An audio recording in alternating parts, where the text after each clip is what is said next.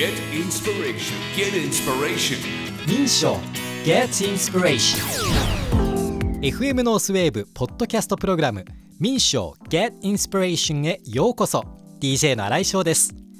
この番組は毎週金曜午後1時から4時まで北海道 FM ノースウェーブで放送中の Ready to Go の中で放送しているコーナーのポッドキャストオリジナル版時間の都合で放送できなかったトークもここで聞くことができます。企業や自営業フリーランスなど道内でユニークなビジネスを実践する人々にスポットを当てそのひらめきインスピレーションの源流についてインタビュー。さて今週はどんなひらめきに出会えるんでしょうか？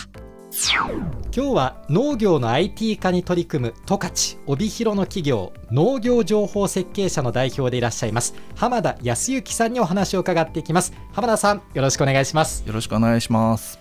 まずはですねえっとどんな授業をされているのか簡単にご紹介いただけますか？はい、えっ、と私たちですね農業情報設計者はえっ、と農業者の方々がですねえっ、とトラクターまあ農業機械を使って畑の中とか田んぼの中で作業するときにまあっすぐ等間隔にまあ走行するとか作業できるようなえっ、とスマホえっ、とタブレット用のデバイスあのアプリとかそれからえー、とそれに使うための、えー、と精度の高いですね、えー、と GPS、まあ、位置を測る装置とかそれから手放しでもまっすぐ走るような、えー、とモーターの入ったハンドルとかですね、うん。そういうものを、えー、と提供している会社です。まっすぐ走るのって難しいんですか？やっぱり、ね、すっごい難しいですよ。あのまあ、ぼ僕も実際なかなかうまくできないですし、一はい。人だとですね。やっぱり農家の方々に聞くとそのなんて言うんでしょうね。ずーっとその白線の上を自転車で一日ずーっと走り続けるみたいな、そういうそれはの難しいですよね。そうそう集中力すごいいるんですよ。で前だけ見て走ればいいわけじゃなくて、うんあの種まいたりですねあの、は耕したりするようなあの機械ええ。作業機って呼んでるんですがそういうのって大体後ろについてるうんうん。んですねで種がなくなるともちろんですけど作物生えてこないので、はい。たまに後ろ見なきゃいけないんですよ、うんで後ろ見て前見ると大体どこを向いて走ってるか分かんなくなってなるほど。そりゃそうですよね。はい。確かに。でもそうしたら浜田社長の、えっと、作っているこのシステムを使えばもう前だけ見ればいいっていうか自動でもう道筋を示してくれるわけですもんね。そうですね。うん。なのであの今どこにいてそうどっち向いて走っててはい。どのぐらいまあやってますよと。それからまっすぐ走るためには例えば何センチずれてますよっていう情報がそのスマホのアプリで見ることができるようになっているので、まあ、それを見ながらハンドルを切ってもらうとうん。後ろ見てまた前見てもまっすぐ走れるよっていう感じですね。画期的なんですね。はい。でこれはあのどうですか？実際に農家さんに使ってもらっていて反響はそうですね。やっぱりあのもともとこういうのって、えーとまあ、大体20年前ぐらいから世の中にはあるんですよ。ただ、えー、と結構高くってええ。そのなかなかみんななんていうのかな買えなかったんですよね。でそういうのがそのすごく安価で、まあ、そのスマホでもはい。見ることができるっていうんで、まあ、よ喜んでいただいてあスマホで見られるんですか、この農業版カーナビそうですね。はい。であのもともとこういうのって、えー、と専用の機械っていうか専用の画面がついたコンピューターうんで、えー、と提供されていたんですよ。はい。専まあなんていうんでしょう昔でいう本当のカーナビみたいなええ感じですね。一体式みたいな感じで提供されてて、まあ、その分高かったんですよね。だからそれ専用のために買わなきゃいけなはいい。デバイスがあったんですよね。はい、うんうん。で、えーとまあ、ちょうどその頃僕ですねあの研究者をやっていてはい。で僕らも、まあ、作ったんですよ当時。で売り出したんですけど実は1台も売れなくって、あそんな苦悩があったんですね。はい、もう海外のにもう勝てないから、はい。えっと、もううちは扱いません。あの扱っていただくとこ探してですね。えで売ってくださいってお願いをしたんえうんうんですよね。で1年間扱ってもらったんですけど、い。1台も売れなくってでもうやらないって言われて、あ会社にですか？えーとまあ、僕まだその時は研究者だったんですが、はい。なので、えっとまあなんて言うんでしょうね誰も相手にしてくれないみたいなうん。感じだったんですよね。まあ、ただやっぱりそのえっ、とまあその頃はパソコン版のソフトだったはいんですよ。で今そのえー、とスマホになったんで、えー、とアプリはなんていう手であの見ればですね、うん Google プレイからダウンロードできると。なので、えー、と世界中の方々にも、まあ、見ていただけるようになったと。そうですよね。これ、はい。北海道とか日本っていうレベルじゃなくて世界中で活用できるっていうふうに聞いてると感覚として持つんですけど、はい。実際どうですか？そうですね。今大体ですね180万ダウンロードぐらいうわトータルであるんですけど、はい。日本が今1%台。あってことは99%海外。海外の方が使っていると、うんやっぱ農業大国っていうアメリカとかですか？そうですね。今3分の1ぐらいがブラジル。ブラジルなんですね。で全体で見ても半分ぐらいは南米あそうなんですね。していただいてますね。はい。へえ。とそこまで今世界にね広まっている農業用のカーナビここに至るまでいろいろお話を伺っていければと思うんですけれどもそもそもの農家さんの生まれとかなんですか？そういうわけじゃなくて。いや、えっとですね、僕もともとあの、まあ、出身室蘭市なんですが、えっと、父親はまあ大学でまあええ。働いていてと、まあ、全然農業と関係がなかった。あそうなんですね。はい、うんうん。ただあの、まあ、大学でですね、まあ、北海道大学っていうところに行ったんですが、えっと成績が悪い順番で農業機械に行くっていう、えそれ自動でそうなるんですか？えっとですねまあ、ありていに言うと人気がないいうあ感じなんですね。はい、っていうとちょっと怒られそうな気がするんですけど、で僕もあの大学入ってですね、まあ、あの楽しくキャンパスライフを送ってたら、いつの間にか、えっと2年生をもう一回やるとかそういう、はい。えっとことになりまして。た。はい。まあた楽しんだ1年間だったんですかねそうですね。ね。はい。え で、えそうですね、はい。でもそうすると農業やりたいっていうところが、まあ、スタートポイントっていうよりかは入れたところにまず入って始めようって感じだったんですか、まあそうですね、気がついたら農学部にいたという感じですね。ただ行ってみたらすごく面白くって、うんうんうん。まあ一緒に行ったそのえっとなんていうんでしょうね、かえっと友達も面白いメンバーが多かったですし、農業自体もすごいあなんかポテンシャルっていうかうん。すごい可能性があるんだなっていうのはうんうんうん。あって、で、まあ、そのまんまじゃあ農業機械の研究所に行ったというかですね、はい、農業機械のポテンシャルって当時は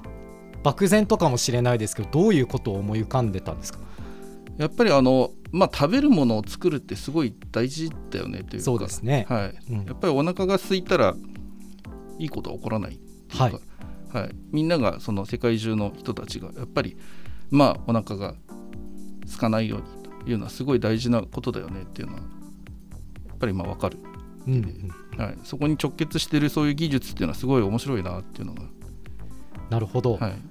じゃあねなんか農業の農業と ICT っていうところをこう研究にねされるようになったっていうのはなんか運命かもしれないですねそういう意味で言うと、そうですね。ずーっとそこから今までその道一本ですもんね。はい。まあもともと僕コンピューターすごい好きで。はい。で本当はだから大学で行った時も、まあ、コンピューターのことを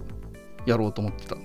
あ畑とかっていうのとはまたそこまでっていう、はい。うんうん。まああの成績が悪くていけなかったんですけどねそこには。ただ逆にそのえっ、とむしろなんて言うんでしょうねそういう可能性がコンピューターと掛け合わせると、まあ、はい。すごいことができるんじゃないかなっていう、うん。のが、まあ、行ってみて、まあ、つくづく分かったというか、はい、でさっきも、まあ、周りの方々からもうこれは可能性がないからやめようよとか、まあ、そういう、ね、お声もあったっていうことですけれど今は社長として独立されてると、まあ、そこまでもどういう経緯があったのかもぜひ知りたいですね。そうですねその先ほどそのもう、まあ、うちでは扱わないよって言われた時に、ただ、えっと、すごい可能性がある技術だなと思っていて、まあ、それはそのえっとなんていうのかな普通の農作業って結構見えない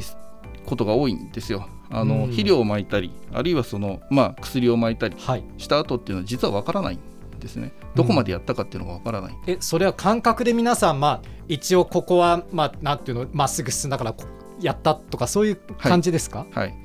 ですので、まあ、どこでターンして U ターンして曲がるかで戻ってくるかっていう時も、まあ、重なり、まあ、きちんと測ることもできますけども、えー、と測るとすごい時間がかかる、手間ですよね。はい、し勘でやると間違ってるうん。というところで、まあ、これを見ることができるだけでも結構効率っていうかだいぶ違うよねと、はい。はい、実際その 5%10% ぐらいはやっぱり節約できる、あそんなに変わるんですか？結構大きくないですか、はい大きいです。5%10% って、はい、へえで僕ら今あの、えー、とアプリでいうと年間240万キロぐらい使ってもらってるんですよ。月でいうと20万キロ分ぐらい。はいで 5%10% ってかけると,、えっと僕ら計算したのだと大体15万キロ分ぐらい節約できてるんじゃないかっていう 15万キロ結構距離が思い浮かばないけどはいものすごいことが起きていて、はいそうすると例えばじゃあ使う巻く薬品の量も当然減ってくるわけですよね。はい、そうですよね。まあもちろんその燃料も減る。ですよね、はいい、いことしかないですね。はいそうかじゃあそこに至るまでやっぱり農業を見える化するって大事なんだとはい。テクノロジーでそれをやるんだっていう気持ちのもとに作ってこられたとそうで。すね。でまあそういうまあ今今だとまあそういうふうにようやく計算できるようになりましたけど、はいまあ当時もまあポテンシャルあるよねと。うんでもまあ届けてやっぱりこう人頼みにできないんだなっていうかそのやっぱり自分で本当に届けたいと思ったら自分で責任持ってというかリスク背負って、まあやるしかないんだなっていうんで、まあ起業したという感じですよね。はい。でそこから順調にもう来てるんですか？それともいややっぱりまあ今もね開含め発って難しいですよねきっとね。やっぱりこう、まあ、今もやっぱり谷あり谷ありみたいな感じですかね。いやでも、はいとは言いながら世界中に広まってると思うんですけど、はい、とうん、なんか僕は理数系が逆に全然ダメだったのでシステムを作るっていうのにまずこのシステムはどれぐらいかけて作り上げたんですか？まああのなんだっけえっ、ともともとまあ作っていたソフトですね。そのはい。研究者の時に作っていたソフトを、まあ、今もその研究所に、えっと利用させてくださいとはい。いう話で、まあえっと契約をして作っ使ってるんですよ、だから、まあ、研究してた時も作ってるんですよね。10年ぐらいかけて作ったと思うんですが当時も、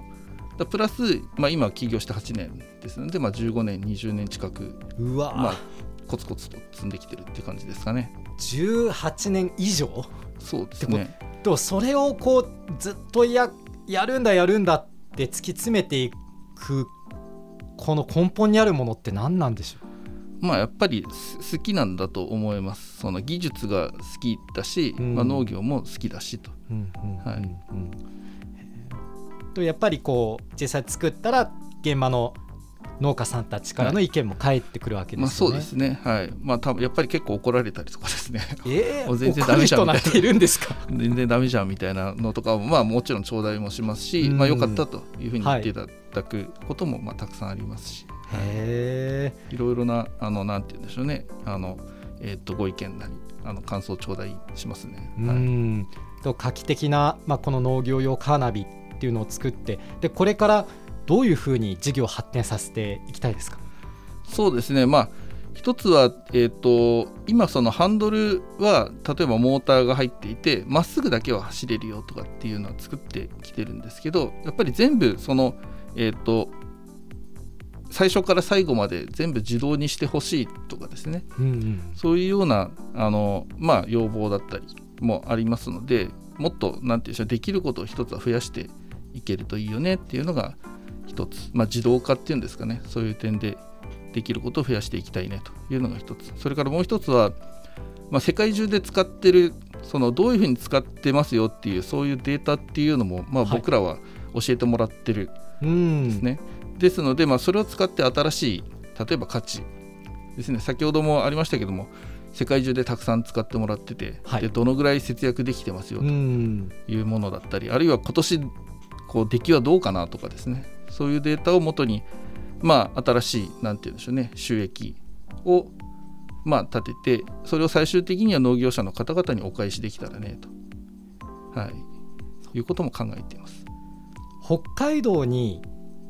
本社を置くで北海道にこだわる理由っていうのもあるんですか？やっぱりあの使っていただける方が近いああ、はい、その起業するときに、えーとまあ、どこで起業しようかっていうのはやっぱりだいぶ考えたんですがやっ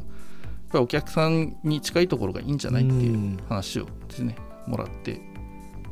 でそうだねと、はい。はい、いやーでもこれからやっぱり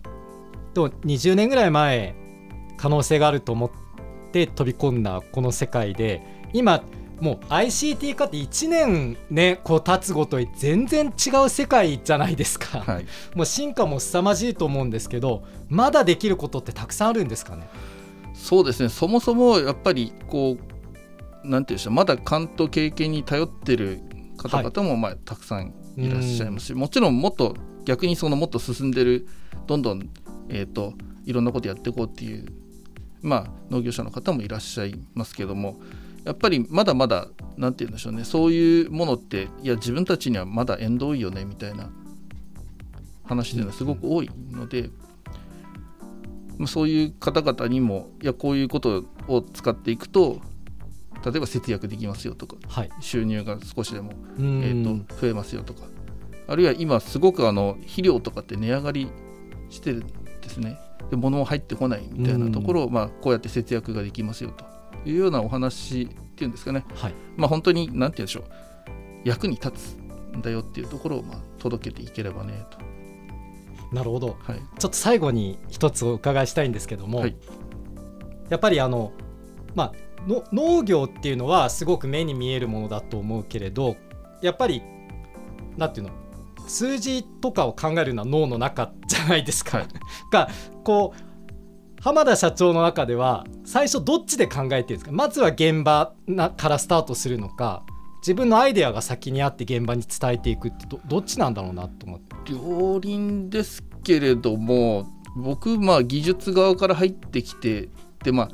なんて言うんでしょうね、えー、とやっぱり本当の本当に農業者の方々のなんて言うんでしょう。えっ、ー、とはい。に